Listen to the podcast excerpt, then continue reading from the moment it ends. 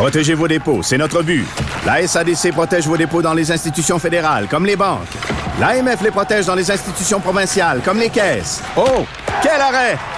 Découvrez ce qui est protégé à vos dépôts sont protégés.ca. Salut Richard. Salut Jean-François erreur et toute une erreur dans les décomptes des victimes de la COVID, mais ça tient à, à, la méthode un peu archaïque, disons, avec laquelle on communique les données. Écoute, 200 morts oubliés, là, c'est la première page du Journal de Montréal ce matin, euh, parce que lorsqu'il y a des décès dans les CHSLD et les résidences pour personnes âgées, euh, on doit, les gestionnaires de ces, euh, des, ces CHSLD-là doivent envoyer le bulletin de décès à la direction euh, de la santé publique de leur région euh, et ils envoient ça par fax. Peux-tu nous dire dans à quelle année on est exactement aujourd'hui, Jean-François? Dis-moi quelle année on est.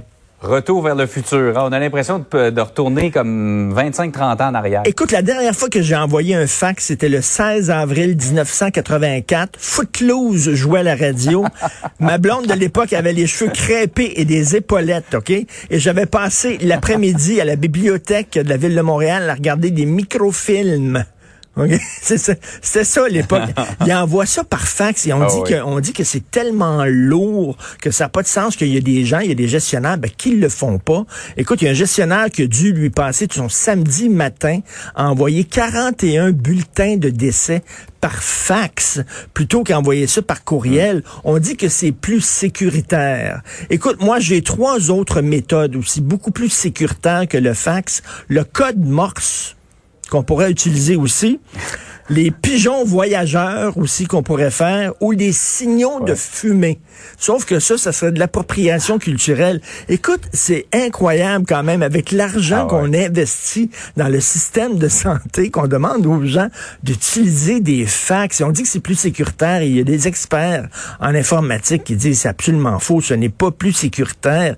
Et là, il y a des gens qui disent, ben vous savez, c'est parce que la bureaucratie, elle est tellement gigantesque, c'est tellement gros qu'on se perd. Et effectivement, il y a des morts qui tombent dans la craque, comme on dit.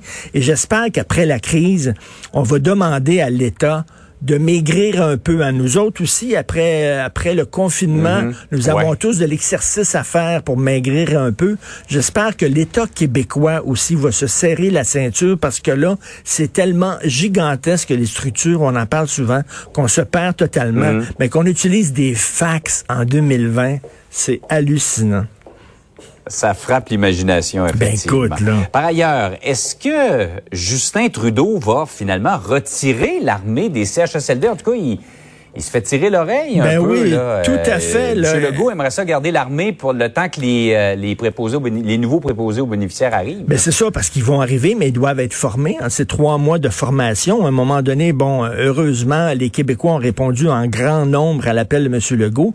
Mais là, M. Legault demande à Justin Trudeau de, de laisser l'armée. On sait qu'il y a 1444 militaires de l'armée canadienne qui ont été déployés euh, au Québec.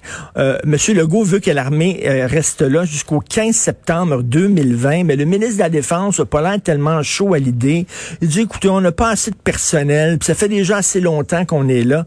On était 14 ans en Afghanistan l'armée canadienne a été 14 ans en Afghanistan. Vous, ils peuvent pas rester avec nous jusqu'au 15 septembre 2020. Et écoute, une des missions hmm. de l'armée canadienne, lorsque tu regardes les, les six missions que l'armée canadienne doit remplir, la quatrième, c'est celle-ci, appuyer les autorités civiles en cas de crise au Canada. Mais en voilà une, là. Il y a une crise au Canada. On dirait qu'on est, on dirait qu'on est plus généreux envers les pays étrangers qu'envers notre propre province. Puis là, c'est comme si Justin Trudeau nous, nous faisait une petite fleur, daignait nous envoyer son armée, mais c'est pas son armée, c'est notre armée. Je regarde mon, mon passeport, je suis euh, citoyen canadien. C'est un passeport canadien. Il y a beaucoup de mes taxes et de mes impôts qui vont pour financer cette armée-là. Nous en avons besoin. Je veux c'est pas une fleur qu'ils nous font là. On est dans le trouble. C'est mm. bizarre. On dirait que si on, si on, était en Haïti, là, ils nous enverraient effectivement l'armée, ben, ou en Afghanistan, mais on est au Québec. Veut peut-être qu'en 2020, je trouve ça hallucinant. On, va lui poser la question, M. Trudeau, peut-être que ça va lui prendre 21 secondes, 21 secondes de silence avant de nous répondre. je sais pas exactement, là, mais on a besoin de l'armée. C'est pas, c'est pas grand-chose. Le 15 septembre 2020, bon Dieu. Incroyable, ça. On ne demande pas un an non plus, on demande quelques mois, le temps de se, comme on dit, de se retourner de ben bord et de reprendre le contrôle de nos CHSLD. Je t'envoie les sujets de ma chronique de demain tantôt par fax. Tu regarderas ça. Oui. D'accord. Je vais d'abord essayer de me trouver un fax. Oui. Merci, Richard. Salut. Bonne journée. Bonne journée. Salut.